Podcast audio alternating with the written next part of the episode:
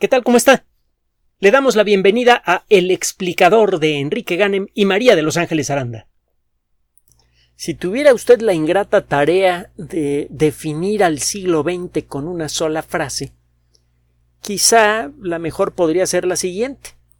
Es la centuria en la que lo increíble se volvió cotidiano.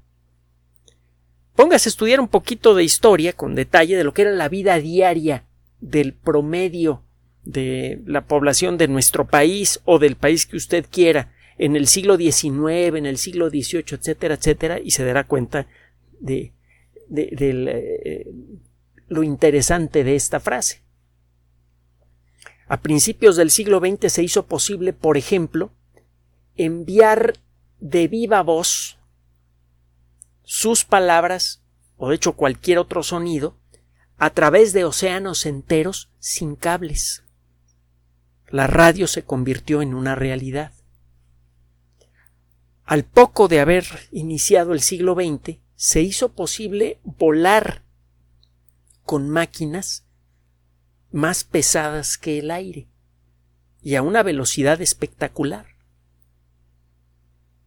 Al poco tiempo se hizo posible llevar a centenares de personas a una velocidad igual o superior a la de una bala a una altura mayor que la del monte Everest, y esa máquina, capaz de hacer esa cosa tan extraordinaria, podía cruzar, puede cruzar océanos enteros.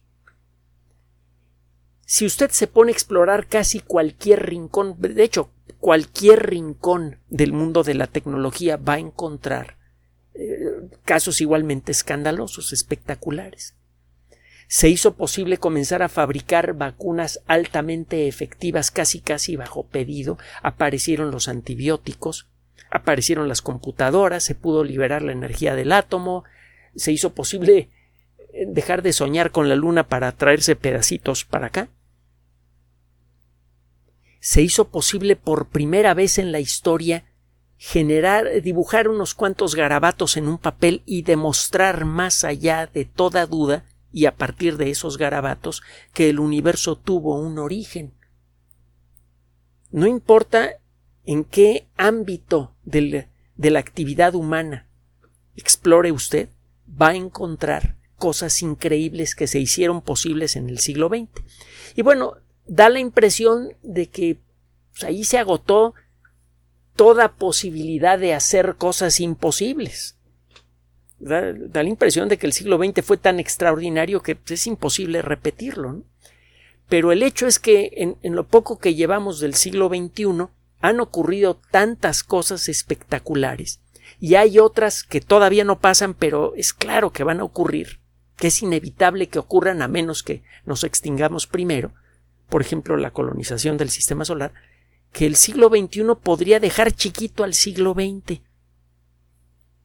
Piense nada más en lo que ha ocurrido con el desarrollo del Internet y los teléfonos inteligentes. Compare usted, eh, lo hemos invitado a hacer el ejercicio en otras ocasiones, compare usted las características que puede usted encontrar en la Wikipedia de una supercomputadora del siglo pasado, por ejemplo la Cray YMP, Cray se escribe C-R-A-Y, el apellido de un ingeniero extraordinario, Seymour Cray, Seymour Cray, que fundó una empresa que se dedicó a fabricar las computadoras más poderosas del mundo en su época. Y todavía las hace. Pero bueno, eh, busque la Cray Y, es decir, Y-MP. Una máquina verdaderamente fabulosa. Y ahora compárelo con las características de su teléfono celular. En aquella época el comprar una Cray YMP costaba decenas de millones de dólares, la instalación y toda una bola de cosas más. Lo hemos comentado en otras ocasiones y necesitaba usted un permiso especial para comprarla. No cualquier persona podía tener una creya aunque tuviera el dinero para hacerlo. Bueno, hay muchos sueños tecnológicos que se han hecho realidad a principios del siglo XX, como poder echarse una supercomputadora en el bolsillo y al cabo de un rato que se le olvide en cuál bolsillo la puso y hay otros que están todavía pendientes, por ejemplo, muchos de los sueños de la nanotecnología. La nanotecnología es una disciplina real, no es nada más un rollo de ciencia ficción, existe con nosotros desde la década de los 50. La industria de los cosméticos fue la primera en fabricar grandes cantidades de objetos increíblemente pequeños con características predecibles y uniformes. Muchas cremas tienen, desde la década de los 50, tienen nanoesferitas de grasa que en su interior tienen vitaminas y otras cosas y que utilizadas de la manera correcta realmente ayudan a restablecer la lozanía del, del cutis de una manera bastante eh, directa y efectiva, usadas desde luego de la manera apropiada.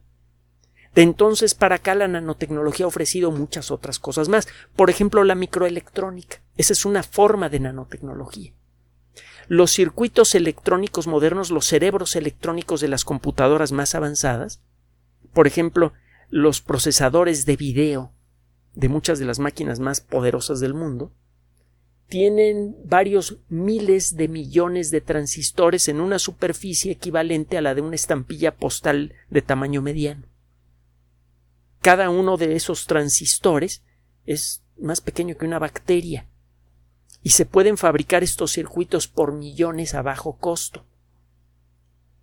Es un buen ejemplo de nanotecnología, pero bueno, cuando usted busca algo sobre nanotecnología encuentra historias que parecen fabulosas y ridículas, absurdas, como por ejemplo la posibilidad de fabricar máquinas increíblemente pequeñas, del tamaño de una bacteria o aún más pequeñas. Recuerde que una bacteria típica mide alrededor de una, entre una y cinco micras, es decir, entre una y cinco milésimas de milímetro. La mayoría de las bacterias típicas, aunque hay unas más grandotas y otras más chiquitas. Bueno, fabricar una máquina con características confiables, controlables, que tuviera un tamaño menor al de una bacteria, pues, todavía suena ridículo. Estas máquinas serían verdaderamente fabulosas si realmente pudieran hacer lo que uno quiere. Por ejemplo, podría ponerlas adentro del cuerpo humano para que naden por el interior de nuestro cuerpo y busquen células cancerosas y las maten al momento de hallarlas. Con eso usted podría curar cualquier variedad de cáncer con una inyección. No importa en qué lugar se encuentre el cáncer. Muchos tumores inoperables en la actualidad serían fáciles víctimas de estas nanomáquinas. Las mismas nanomáquinas con otras modificaciones se podrían convertir en los sistemas perfectos para el reciclado de basura. Usted tiene un tanque lleno de agua con nanomáquinas y echa allí lo que se le pegue la gana sillas, zapatos, calcetines, eh, eh, porquería industrial altamente venenosa, lo que usted quiera, es más armas químicas. Cualquier cosa que esté hecha de átomos, es decir, cualquier cosa, la mete usted en el interior de su tanque y las nanomáquinas se dedican a arrancar uno por uno los átomos de todas esas moléculas, sean de lo que sea, y esos átomos los van colocando en varias tolvas de salida. Usted mete porquería por un lado y por el otro lado saca carbono, nitrógeno, oxígeno puros, que serían eh, materia prima ideal para muchas industrias. En cualquier caso, toma usted sustancias peligrosas y las convierte en, eh, en eh, elementos químicos individuales. Incluso las mismas nanomáquinas podrían en principio ser programadas para construir nuevas moléculas a partir de las porquerías que puso usted al principio y entonces en el tambo mete usted porquería y por el otro lado saca medicinas, pinturas, lo que usted quiera. Suena fábula. Es hasta irresponsable hablar de estas cosas ahora que el mundo está tan lleno de problemas. ¿Por qué no dedicar todo ese esfuerzo mental a resolver los problemas que tenemos en lugar de vivir de fantasías? Todavía hay necios que dicen este tipo de estupideces después de, lo que sucedió en el siglo XX. Ahí tiene usted a los necios que decían que era posible volar con máquinas más pesadas que el aire o ir a la luna. Bueno, a que no sabe qué. ¿Tiene usted acceso al Internet? Busque una revista electrónica de la que hemos hablado en muchas ocasiones que se llama Science Advances. Science Advances es una publicación electrónica de editorial Science.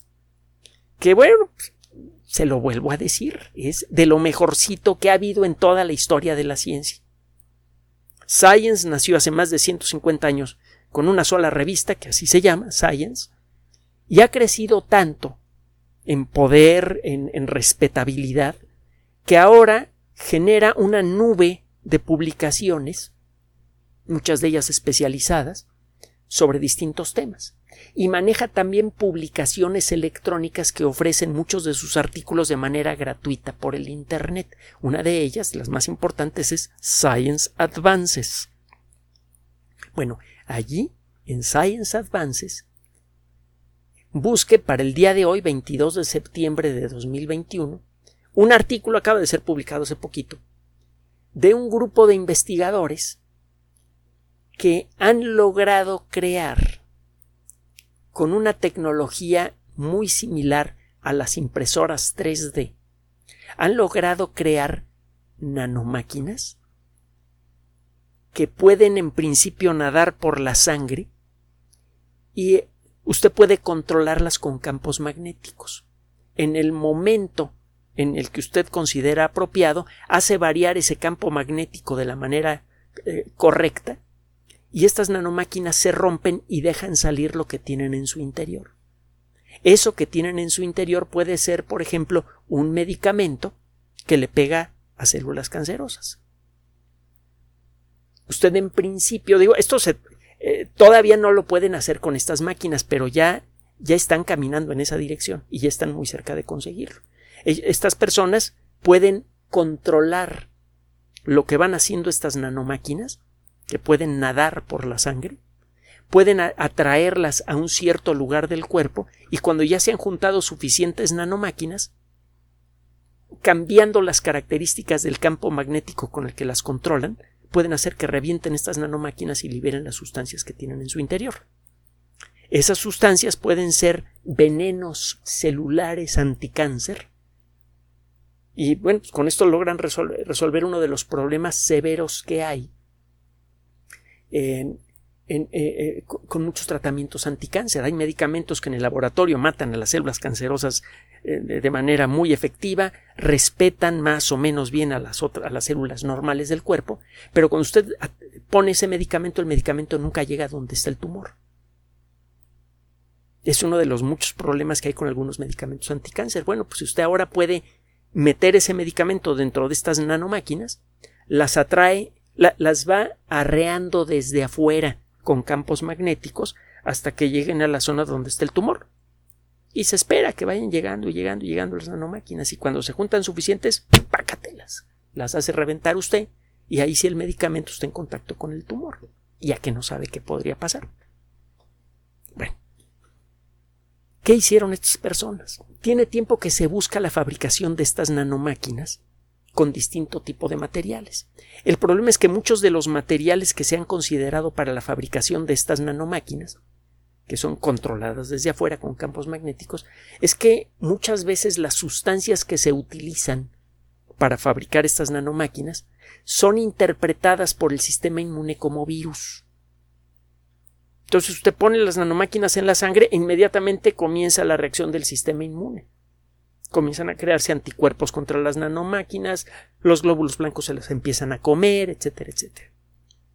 Si esto no funciona bien, se puede producir una reacción alérgica de la patada. A veces sale peor, eh, sale más caro el caldo que las albóndigas. Pone usted estas, eh, eh, nanomáquinas en, un ambiente que simula el cuerpo humano y resulta que podrían disparar una reacción inmune agresiva más peligrosa que la enfermedad que usted que pretende curar eh, con ellas. Entonces, ¿qué hicieron estos investigadores? Bueno, lo que hicieron fue tomar proteínas que encuentra usted en la sangre, proteínas que encuentra en el plasma, por ejemplo, albúmina del, del suero. La albúmina es una proteína muy común usted encuentra una cierta variante de esa proteína en grandes cantidades en, el plasma, en el líquido pajizo en donde flotan los glóbulos rojos y los glóbulos blancos. También toman fragmentos de proteínas de plaquetas. Las plaquetas son células modificadas que viajan por la sangre y que cuando se rompen liberan sustancias que acaban formando una red de proteína que sirve para formar coágulos.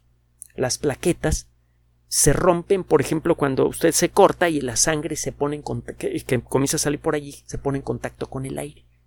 Este contacto con el aire, le digo, produce la ruptura de las plaquetas y esto genera la producción de una proteína en forma de red, la fibrina, es un proceso que tiene varias etapas, y eso acaba generando un coágulo. Nuestro cuerpo no destruye las plaquetas, nuestro cuerpo las respeta, las necesita para vivir. Tampoco destruye la albúmina del suero, ni a otras proteínas que encuentre usted en la sangre. Bueno, pues estos investigadores tomaron fragmentos de esas proteínas y las usaron para construir tres tipos diferentes de nanomáquinas. Lo va a encontrar usted en el artículo. Una de estas nanomáquinas tiene forma de sacacorchos. Otra tiene forma de doble sacacorchos. Haga usted de cuenta que eh, eh, puso un, eh, un, sacacorchos dentro de otro. Y otra de las, de las nanomáquinas tiene forma de esferita. Aparecen incluso algunas micrografías, es decir, fotografías de microscopio electrónico o de otro tipo de microscopios en, en el trabajo. Para no hacerle la historia muy larga,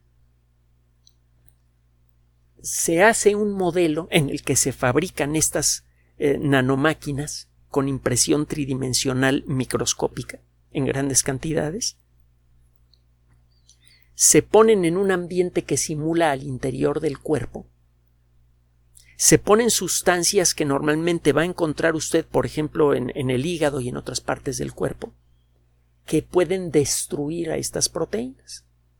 Entonces pone usted estas nanomáquinas, las trata de controlar con campos magnéticos y pues las nanomáquinas van para acá y para allá, a la hora de construirlas puede meterles en el interior lo que usted quiera, por ejemplo, una sustancia anticáncer. Y al cabo de un rato, estas proteínas se comienzan a degradar de manera natural. Esto es algo muy importante en un medicamento. Cuando usted pone un medicamento, que ya ha sido aprobado para su uso en seres humanos, usted ya sabe qué efecto tiene el medicamento y entre otras cosas sabe qué le va a pasar a ese medicamento al cabo de un tiempo. Normalmente el hígado o los riñones se van a encargar de o de degradar el medicamento o de echarlo para afuera. Por ejemplo, la penicilina no es degradada, sino que es filtrada por los riñones y sale con la orina. Y hay otros medicamentos que son procesados por el hígado. Bueno, estos investigadores lograron simular el funcionamiento de estas nanomáquinas y luego pudieron ver en un sistema simulado cómo el cuerpo destruiría a los residuos moleculares de estas nanomáquinas sin problemas para el cuerpo, sin que esta destrucción genere sustancias que puedan ser tóxicas para el cuerpo. Como se trata de fragmentos de proteínas que existen normalmente en la sangre humana, la destrucción de estas nanomáquinas no produce cosas que ah, eh, puedan hacerle daño al hígado, por ejemplo, o que puedan generar una reacción inmune inesperada. Se trata, desde luego, de un trabajo preliminar. Las primeras pruebas se hicieron con, eh, eh, por ejemplo, con albúmina de suero de bovinos, o con proteínas tomadas del plasma de la sangre de ratones. También se hicieron nanomáquinas con proteínas tomadas de plaquetas humanas. Falta por eh, encontrar mejores maneras de controlar su comportamiento, de conseguir que la explosión de estas nanomáquinas ocurra de manera consistente, que no estén reventando en distintos lugares del cuerpo y liberando sustancias en lugares en donde no se deben liberar. Faltan varias cosas por hacer, pero el hecho de que estas personas ya lograron hacer máquinas que puedan navegar por la sangre y que puedan en principio llegar a donde usted quiere para liberar la sustancia que usted quiera. En el momento en el que esta tecnología se desarrolle al nivel que ellos esperan, y podría faltar poco tiempo para eso, la terapia contra el cáncer contra muchas infecciones y contra un montón de otras enfermedades podría cambiar de una manera verdaderamente espectacular. Entonces, la primera generación de nanomáquinas terapéuticas podría llegar a nuestras manos antes del final de esta década. Esta década va a ser verdaderamente increíble ¿eh? si las cosas siguen por este camino. Se podrían desarrollar técnicas a gran escala para eliminar la necesidad de producir carne a partir de animales vivos. Podríamos empezar a fabricar carne artificial en grandes cantidades con mínimo impacto ambiental y con grandes beneficios para la salud humana. Esto podría mejorar en mucho la alimentación en todo el mundo, sobre todo en los lugares en donde más falta hace. Esta tecnología podría ser ridículamente barata y simple de, de aplicar. Y está pronto le vamos a tener una noticia al respecto. Muchas cosas muy sabrosas sobre este tema. Es probable que a lo largo de esta década veamos el regreso a la Luna y el inicio de la colonización del sistema solar. No solamente es probable, es muy probable que eso pase. Y también en esta década extraordinaria podríamos ver el nacimiento de las nanomáquinas terapéuticas. Y estas son solo tres maravillas de las muchas que promete la ciencia únicamente en esta década. ¿Cuántas más se acumularán de aquí a final de siglo? ¿Quién sabe? Pero ciertamente el eh, siglo XXI podría volverse el más extraordinario en la historia de la civilización. Gracias por su atención. Además de nuestro sitio electrónico www.alexplicador.net, por sugerencia suya tenemos abierto un espacio en Patreon, el explicador Enrique Ganem, y en PayPal, el explicador patrocinio gmail.com por los que gracias a su apoyo sostenemos este espacio. Puede usted descargar gratuitamente estos audios en formato MP3 en Spotify y en iTunes como El Explicador sitio oficial y en SoundCloud como El Explicador y con formato de video en YouTube en El Explicador sitio oficial. Recuerde nuestras redes sociales de siempre, Twitter Enrique-Ganem y en Facebook Enrique Ganem sitio oficial el explicador y los grupos que usted ya conoce. Finalmente, el explicador siempre somos María de Los Ángeles Aranda y Enrique Ganem. Gracias.